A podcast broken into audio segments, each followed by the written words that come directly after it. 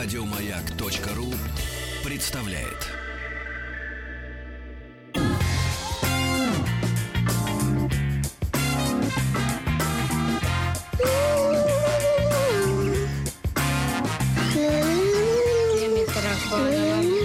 Такого дяди племянница Вавилона на голове устраиваешь. Понятно говорю?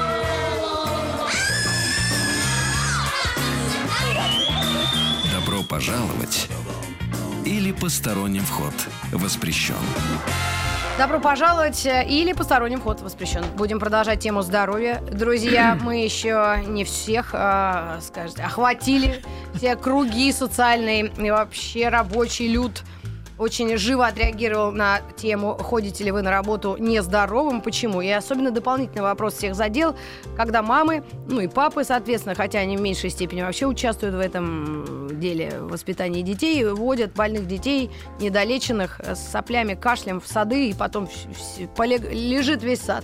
Татьяна Ефимова, главный редактор журнала «Здоровье» у нас в гостях. Тань, ну а вы как относитесь к, к этой теме? Ну, я отношусь сложно к этой теме, потому что если от жизни отталкиваться, mm то часто э, ведь ведут в сад больного ребенка. Почему? Потому что не хотят проблем на работе. Да, ребенка деть некуда. Некуда.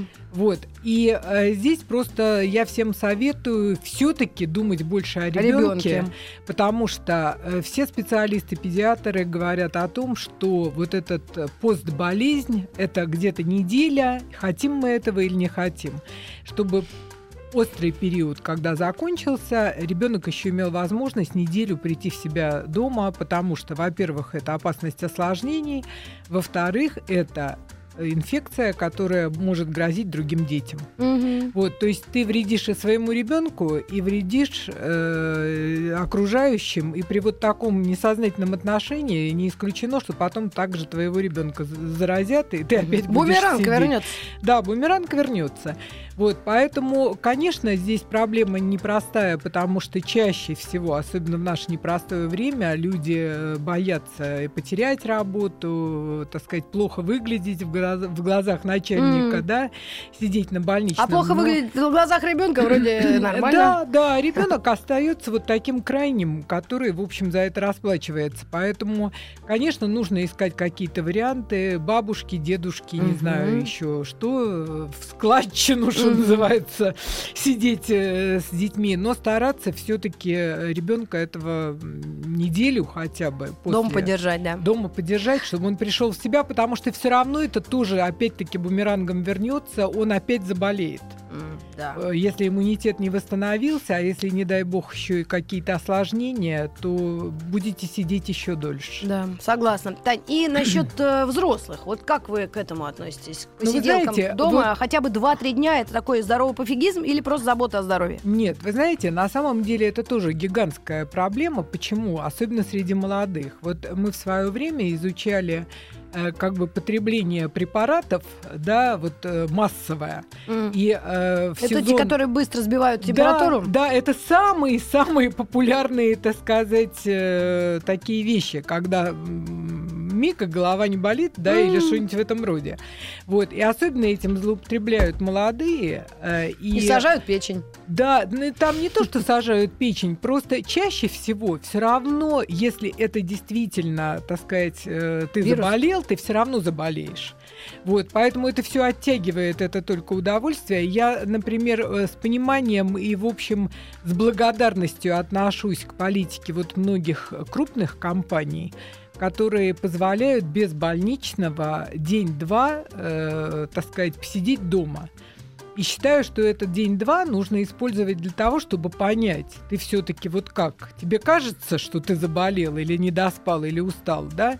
Или ты действительно заболел? И этот день... Бадун Нищетова. Да, он, этот день, он позволяет тебе разобраться. И если ты уже разболелся по-настоящему, то нужно по-настоящему и лечиться тогда, и брать больничный, и лечиться. Угу, потому угу. что вот этими экстренными мерами, э, я много очень случаев знаю, когда вот пытались э, быстренько самопомощь, так сказать, себя, потом с работы увозил неотложка. Ну да. Да? Вот, поэтому, это... в общем, обмануть э, организм, если это действительно болезнь, бывает трудно. У нас есть специально подготовленный стрит-ток. Это э, сбор мнений наших э, оппон... ну, респондентов, скорее так. Они не обязательно наши слушатели, но мы mm-hmm. задавали им один вопрос. Вообще, вы больничный-то берете хоть когда-нибудь? Вот что нам ответили ули... на улице люди. Очень часто, особенно когда дети болеют, например, больничные. У меня просто работа не каждый день, поэтому я могу позволить себе иногда посидеть дома. Фу-фу, слава богу, практически 20 лет меня здоровье не тревожило. Занимаюсь, да, лыжи, плавание. Ну, если ребенок болеет, не с кем оставить, там мы берем. Мы в больнице тут же полечились, тут же пошли поработали без отрыва. Агогом болеть нельзя. Не, мы не болеем. Мы держимся из последних. Работа просто такая, что больничный могу брать самостоятельно. Мало болеет. Водку пьем. И кефир. Вот такая история. И чесночный этот перегар а потом несут в массы. Ну, с 18 страны есть люди, которые до сих пор лечатся как раз этими средствами, и чесноком, и лимоном, медом, молоком и э, водкой, но я, я реально против. Тем не менее, Э, мы можем эту тему потихонечку закрывать, хотя вот э, тут нам отдел сделал один такой, даже не замечание, просто коммент о том, что вы всегда говорите э, в наше непростое время. А когда время было простое? Действительно, по сравнению со сталинскими репрессиями, мы просто живем сейчас на курорте. Ну, вы знаете, я-то помню еще вот такое настоящее советское время, когда э, спокойно можно было приходить на работу от звонка до звонка, спокойно можно было брать больничный, и, в общем, тебя не имели права такой. Абсолютно. Не железобетонных конструкций. Я очень много таких имела в свое время даже там одноклассников, э, однокурсников, когда главное пришел, отметился, да, ушел. Что ты там делал? Поэтому, когда ты брал больничный, в общем, никто ничего не терял особо.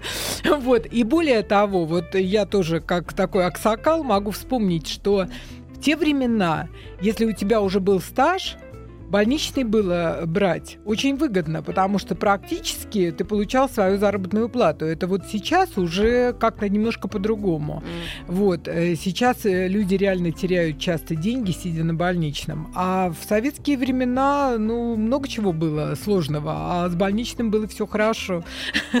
Нет, ну, понятно, что почти у всех так. Я тоже. Вот сколько я наработаю, столько я и заработаю. Поэтому я должна тут уже просто уже на, на одре буду с микрофоном микрофоном. Но э, как пойдет. А в остальном, э, думаю, все-таки мы дали некий, да, такой вопрос задел тем, кто думает до сих пор, оставаться с ребенком или нет, или два дня покашлять. Да, вот ребенок это, пожалуй, самая проблемная такая вещь в связи с больничным. А то, что касается себя родного, вот mm. мне очень понравился ответ молодого человека, очевидно, который или не очень молодого, который сказал: 20 лет ничего не беру, бегаю, плаваю, на лыжах катаюсь, закаляюсь, там еще что-то. Чур меня. Да, и вот так, я думаю, что если его психологическое состояние и физическое, оно позволяет ему не брать больничный лист, это замечательно. Всем того же желаю. Да, ну и переходя к теме здоровья или продолжая ее, мы э, листаем новый номер, ноябрьский, правда, да, уже? Да, да, да, второй раз его листаем. Да, и э, о чем мы отдельно хотели поговорить, особенно отметить, это вопрос или проблему стереотипов. Да, вы знаете, потому что, казалось бы, эта проблема, она далека от вот так непосредственно здоровья, да, но когда мы ставили готовить этот материал, мы поняли, что, во-первых, это очень связано с нашим психическим здоровьем, да, и состоянием нашего мозга, а наше здоровье, оно тоже очень зависит от, от состояния mm-hmm. нашего мозга. И э, вот э, что интересно, почему мы над этой темой всерьез задумались, вот э, молодые люди, они, как правило, очень мобильные, они, как правило, очень, э, ну, нормально, скажем так, или с радостью воспринимают Э, какие-то перемены, смену впечатлений. Ну, не знаю, мне из Ростова дяденька один звонил, говорил, молодежь вообще хилая стала, вообще надежды на нее нет. Это другое дело. Но, э, понимаете, вот к 40 там где-то годам народ уже начинает замечать, что как-то уже лучше, вот чтобы было вокруг все привычное, ехать никуда особо не хочется, мебель двигать не хочется, языки учить не хочется, да, еще что-то не хочется. Угу. Вот. И это уже такой немножко э, синдром, симптом э, тревожный. Почему? Потому что наше вот это сложное устройство наших мозгов, э, где, как юморист старый говорил, нейроны бегают, бегают, mm-hmm. да?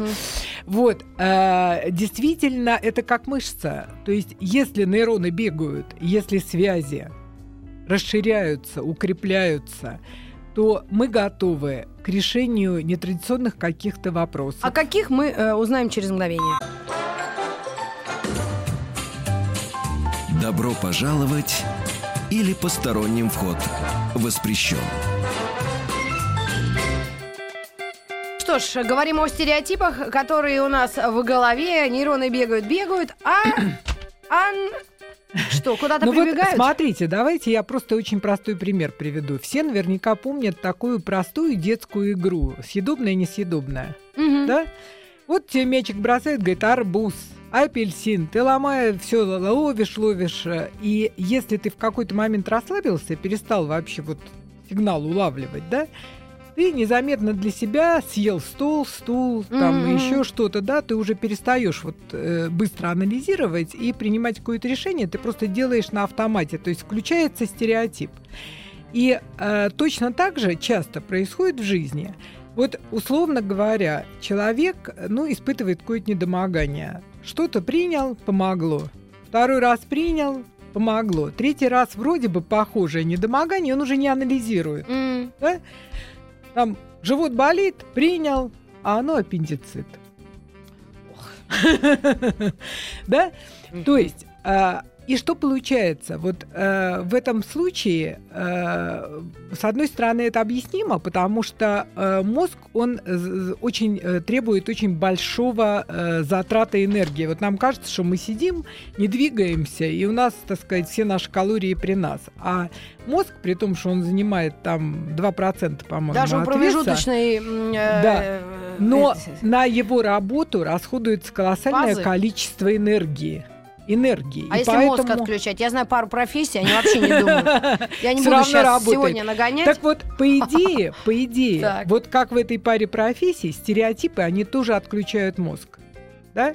Они тоже, э, с одной стороны, режим э, экономии, да, мозг, он включается, говорит, ну чем мне думать, куда идти там, у ну, меня вот, люди вот навигатор ночью есть. здание.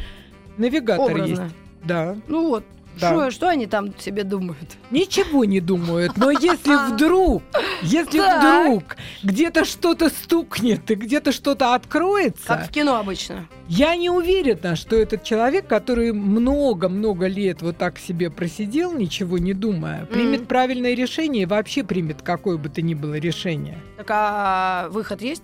Есть ли свет в конце тоннеля? Понимаете, вот, э, ну, я не знаю, спасу ли я этими советами тех, кто сидит и охраняет. Ночью здание. да. Я не усугубляю ситуацию. Но просто. специалисты говорят о том, что э, обязательно нужно задавать, если у тебя жизнь не задает вот таких тебе задач, которые включают так эти вот почему они нейронные такие... связи придирчивые. Ну, в общем, да, они, наверное, пытаются как-то компенсировать. Еще часто я видела, кроссфорды разгадывают, очень тоже это самое, а, пытаются видно. И почему, говорит, в каждом кроссфорде всегда название фильма «Аватар»? Да потому что там много букв «А».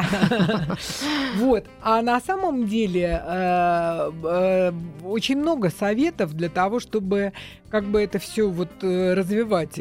Допустим... То есть кроссфорды не помогают? Кроссфорды не помогают помогают. Кроссворды не помогают, потому что это немножко другие э, механизмы.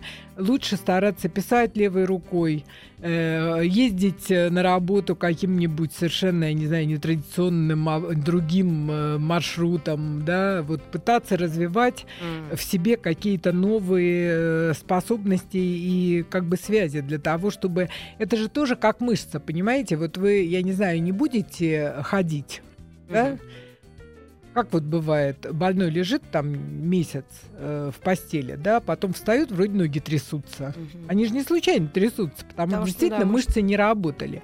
И точно так же, если ты мыслишь стереотипами, если тебе не нужно, это как, знаете, у Жванецкого, выпил одну рюмку, вторую, а в третьей вода. Да? вот, ты уже привык, у тебя вроде бы вот должно быть стереотип, да, а тут А и потрясение. И э, хорошо, если это такая вот замечательная, безобидная ситуация. Но ведь у нас очень много ситуаций, когда э, что-то угрожает твоей жизни, да, в транспортной какой-то нетрадиционной ситуации, с болезнью, с болезнью твоих близких. Угу. И вот по идее, что-то случается с близким. Срабатывает стереотип. Ага, все, самое главное, что я должен сделать, вызвать скорую. Все. Угу. А ведь бывают ситуации, когда скорая не успеет. Когда ты должен что-то придумать сам. Вот у меня, например, есть семья, у которой муж невольно принимал роды дома. Ну, это совсем не успели. Пока. Ну, естественно. Не, нет, но, понимаете, вот эта способность э, мыслить не стереотипами, потому что если бы это был другой, наверное, человек, он бы все равно сидел и тупо ждал скорую. Я бы вообще убежала бы. Ну вот, вот. Сами тут э, Понимаете, а тут, э, значит, сработала уже более сложные нейронные связи. Он нашел, куда позвонить. Э, в, в клинику, да, он нашел человека, который ему смог по телефону да давать, честно отзвонить сразу. давать какие-то консультации. Да. А, да? поняла, поняла. То есть он принял решение вот э, нетрадиционно угу, как бы реагировать угу. на эту ситуацию. То есть там стереотипом места не было. Вот э, еще один э, как бы вариант. Вот, э, может быть, к счастью, мы не часто встречаем, но специалисты говорят, что каждый десятый сейчас э, подвержен анорексии. Так. Да? Э, причем, что для меня было удивительно, вот э, среди этих десятых, среди этих десятых каждый десятый мужчина. О боже, ну причем это молодой, для меня странно. Молодой, да. И вот это тоже, в принципе, очень наглядный пример э, вредности стереотипов. Да? Человек вообще не задумывается, а надо ему весить 40 килограмм при uh росте 180, да, где-то сработал стереотип, что худой не просто красивый, худой успешный. Mm. Причем чем худее, тем успешнее. Ну, это очень странно. Да, срабатывает, э, срабатывает. У нас рит... все толстые. Э, простите меня, пожалуйста. А это но другой... я не вижу худых вокруг. Вот только Стан Юрьевна бедолага. Но она спортом занимается. Нет, это другой, кстати, стереотип еще старый наших бабушек. Значит, толстый значит здоровый. А, толстый значит здоровый, да. Я не знаю, вот вы застали или нет, а я еще застала времена. И прежде чем мы уйдем Когда в пионерском лагере взвешивали. Ну, я помню, Минус 100 грамм. О, да. минус 100 грамм. Привет Ужасно. первого отряда, третьего. Да. Быстрый анекдот. А, когда бабушка очень расстроилась, когда внук к ней приехал уже толстым. Вот, собственно, и весь сказ. Мы к вам вернемся сразу после новостей.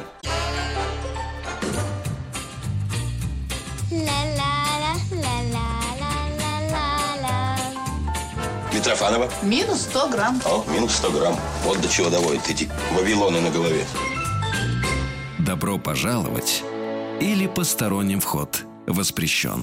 Кожилась. Друзья, мы продолжаем разговор о здоровье нашем с вами, иногда психическом, но сегодня, кстати, так больше мы говорим о самочувствии. Ну, и, на самом да. деле стереотипы это и психическое здоровье, и молодость, потому что вот те самые нейроны, которые бегают, они бегают быстро у молодых, да, угу. и с возрастом надо тренировать э, эту голову вот теми самыми какими-то... Просто старость так быстро наступает, что ты не успеваешь подготовиться, мне так кажется. Нет, на самом деле, вы знаете, вот старость это как раз э, для меня, например, это как раз неумение э, принимать вот таких каких-то неординарных решений, отступать от стереотипов. Да. Старость старость это и есть стереотипы, понимаете, когда человек начинает э, на всем экономить, да, и говорить, ага, там 20 лет назад я вот так сделал, сделаю-ка я сейчас так mm-hmm. же, а уже жизнь изменилась, уже он не тот, да, и э, это может просто иногда э, в очень такую ситуацию, у меня была история в жизни, когда глядя на молодого, так сказать, мужика, который э, встал в упор вот так на брусьях, да, угу. э, врач, врач, угу. который в прошлом был спортсменом и борцом, да, но в, к этому моменту набрал так километр, э, килограмм 40, так. да, естественно, не тренировался.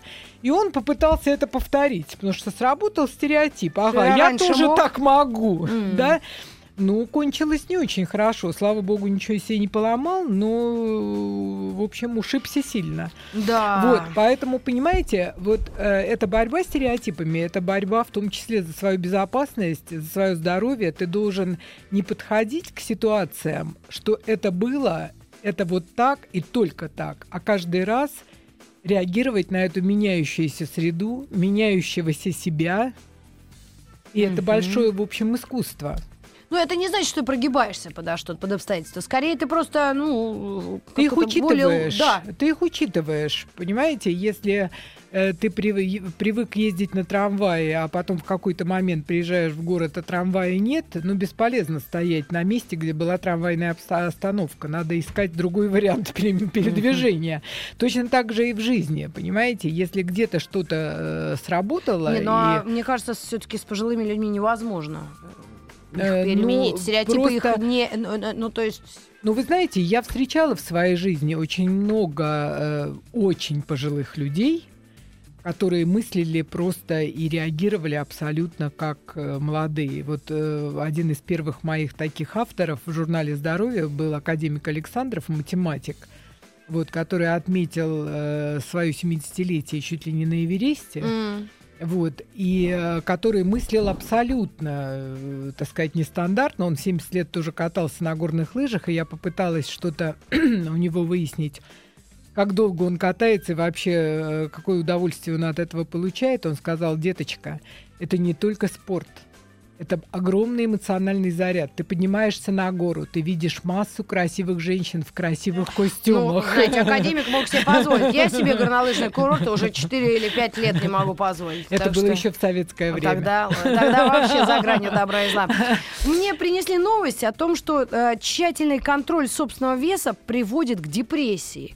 И вот то, что мы хотели обсудить о стереотипах э, с анорексией связанные. Что это за современные какие-то такие бичи. Вы знаете, вот что интересно, для меня это было вообще откровением, но это действительно подтверждено очень многими исследованиями, что часто в, так сказать, э, эту хватку анорексии попадают очень успешные э, женщины, отличницы просто, перфекционистки, которые во всем стараются достичь совершенства. Угу. И э, им кажется, что это вот как такая победа над собой, как доказательство того, что я все могу. И э, теряется, к сожалению, вот эта грань. То есть на самом деле поддерживать нормальный вес для того, чтобы себя хорошо чувствовать, да, это очень правильно. Угу. Но здесь это превращается просто уже в идею фикс.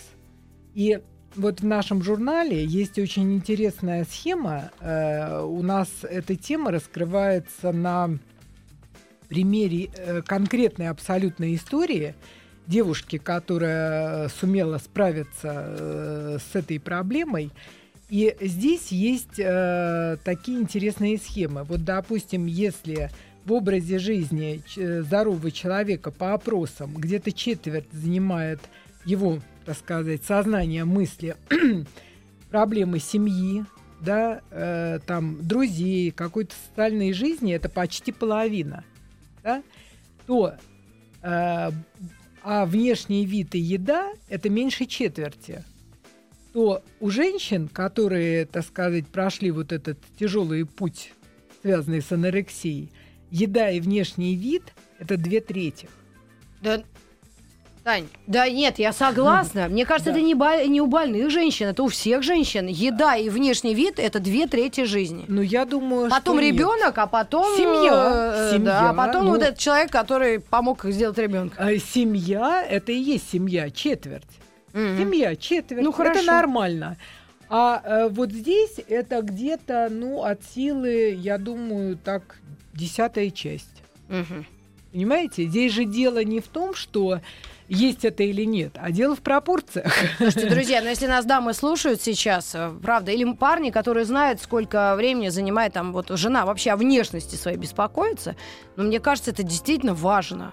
И, может быть, я ошибаюсь, вы меня поправите, но как э, женщина в, в любом возрасте, а в ней вот просто не обращать внимания на внешность вообще? Нет, почему? Зачем? Она Или должна это обращать много? Не, это слишком много, это а тумач, как говорят, понимаете? Это, это главное в пропорциях, понимаете, чтобы вот эти проблемы э, твоей внешности не вытесняли проблемы. Вот э, вы знаете, как интересно, э, девушки, я их много видела, Да. э, они сначала перестают э, ходить там, я не знаю, в университетский, там, в институтский буфет, чтобы соблазнов не было, да. Потом они перестают общаться с друзьями, потому что, ну, надо же что-то там, если не съесть, то выпить, да. То есть это идет э, к нарушению какой-то социальных каких-то связей, контактов. И э, я несколько раз вот даже на телевизионных передачах присутствовала. Это страшно. Это активные, успешные девочки, которые чуть ли не золотой медалью закончили школу, которые имели очень большое количество друзей, большое количество интересов. Все это вдруг сосредотачивается только на одной проблеме – на килограммах, которые они вот отслеживают с маниакальным упорством. Да, не дай бог, на 100 грамм больше, не Ну, дай это, бог. видимо, все-таки молодые. Да, и это э, уже, девчата. э, да. Ну, Нет, до но, 30, я предполагаю, Нет, пяти. ну вот есть, э, у нас, кстати, приводится, это есть же очень известная э, француженка, которая умерла в возрасте 49 лет. И что? Э, в- ну, ее пытались спасать, вот она весила... Ну, она одна 30 такая на весь мир. 30 килограмм. Да француженка. что вы? Да, Да что я уверена, то, что вижу я вокруг, это, э, это люди по, полнее, чем они должны быть. Я худых вообще это, не вижу это вокруг. другой вопрос, потому что на самом Ни деле, детей, если ни это настоящая анорексия, вы их уже навряд ли увидите. А. Они уже передвигаться просто не могут. Это э, вообще зрелище страшное, когда человек там Ну где-нибудь да. 170-180 рост весит э, 25-30 килограмм. Это уже зрелище не для слабонервных. Вот, э, то есть, если это речь идет действительно об анорексии. А э, то, что касается полных, это другая крайность, потому что э, сейчас это, э, ну, кстати, если проблема анорексии, проблема недостаточного веса, это э, проблема вот таких успешных, упертых и перф- перфекционистов, Да. то проблема лишнего веса это наоборот, как правило, людей э, таких не очень с высоким статусом э, в массе своей. Я не говорю, что все, э, так сказать, полные, они неуспешные, да, вот, но тем не менее э, действительно есть э, такая тенденция и что настораживает, что среди молодых вот в Европе сейчас появилось такое даже как бы движение, Да. когда они просто это нарочито демонстрируют. Любите свой меня такой, какая я есть, из этой серии. Да, да, любите Ну, вы меня, знаете, мне кажется, все ученые сейчас, общественные деятели, э, скоро будет вообще война не только визажистов или битва. Знаете, сейчас все проекты битва визажистов, бит- битва кулинаров, кто только не М. бьется, домохозяек. Но сейчас, мне кажется, так много мнений, тенденций по поводу того, как кто должен выглядеть и что важнее, психологическое комфорт и состояние или внешний вид, что они между собой скоро будут люди драться сами по себе. Потому что если ты действительно полная, очень сильно, и это еще демонстрируешь на показ, якобы ты всем показываешь, что мне так хорошо. Да, Да? что я свободна и имею право. Но кто же до конца-то знает, где правда, Да. а где ложь, правильно? Да, может быть, это тоже комплексы такие, вот, Конечно, э, и которые как-то компенсируются, и борьба с ними. А вот еще точно. проблема здоровья. В проблемах с весом иногда нужно винить родителей, говорят специалисты. Да, это совершенно верно, потому что на самом деле очень трудно бороться с теми жировыми клетками, которые ты приобрел в детстве. Вот. И в этом э, бабушки, родители тоже виноваты абсолютно. Хотя и точно. насчет стереотипов было одно сообщение, к сожалению, я потеряла в огромном потоке, э, что стереотипы это нам с, э, с детства и прививают тоже родители. Да. Поэтому это комплексная проблема, это не ты там вдруг стал таким стереотип, э, мыслишь Ну, кстати, стереотип. даже и в питании, вот понимаете, почему роль э, родителей тут очень существенна? Потому что если родители и бабушки и дедушки там, я не знаю, кормили борщом на завтрак, это уже сформированный стереотип. Что да, надо есть борщ на завтрак. Но бабушка и дедушка, это не знаю, может быть, дедушка в шахте работал. Да. Поэтому он ел этот борщ на завтрак. Ну да, ему Вот. надо было много А- сил для... А передается-то это уже совсем в другим, в других условиях. Это вот тоже вопрос, да? Э, Сумей разобраться, понять и перестроиться, что жизнь-то другая, у тебя Мгм. двигательная активность другая, все другое, поэтому нужно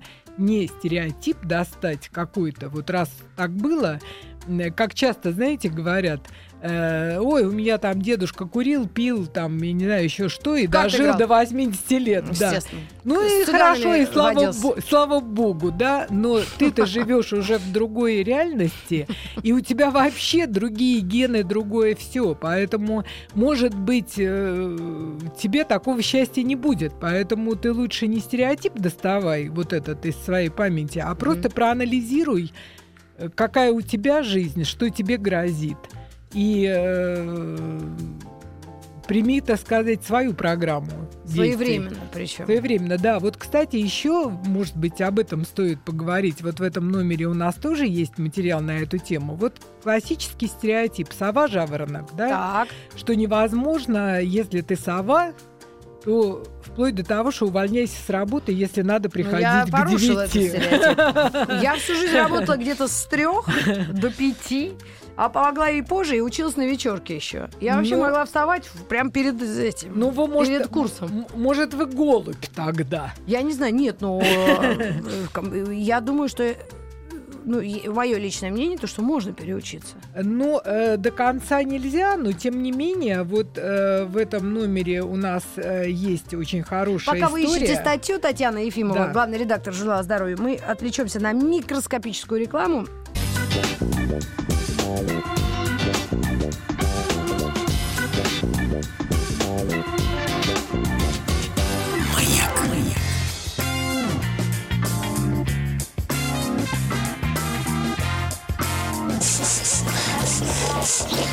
Волком пахнет.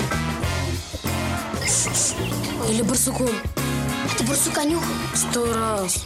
Добро пожаловать или посторонним вход воспрещен. Да, про сон очень важно это все а, узнать вдруг. Неожиданно. Ну вот, вы знаете, на самом деле у меня был такой случай, когда у меня реально сотрудник уволился с работы, потому что объявилось, что не может приходить 9-15 на работу, а нужно было.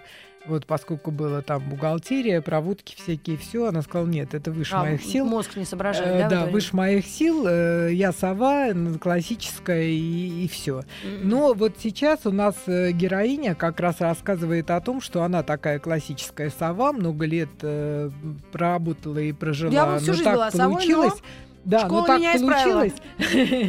И э, получается так, что э, все равно нужно как-то приспосабливаться. И здесь вот очень хорошие советы для тех, кто э, как бы этой проблемой тоже озабочен. Э, то, что называется проверено на человеке. Значит, вот она говорит о том, что очень важно ложиться спать в одно и то же время, если ты сова, тебе надо вставать, э, так сказать, рано. Да. Утром давать себе время на раскачку, то есть не планировать так, чтобы прямо вот вскочил и побежал да, что все-таки нужно вот на несколько минут хотя бы раньше ставить будильник, учитывая свои особенности.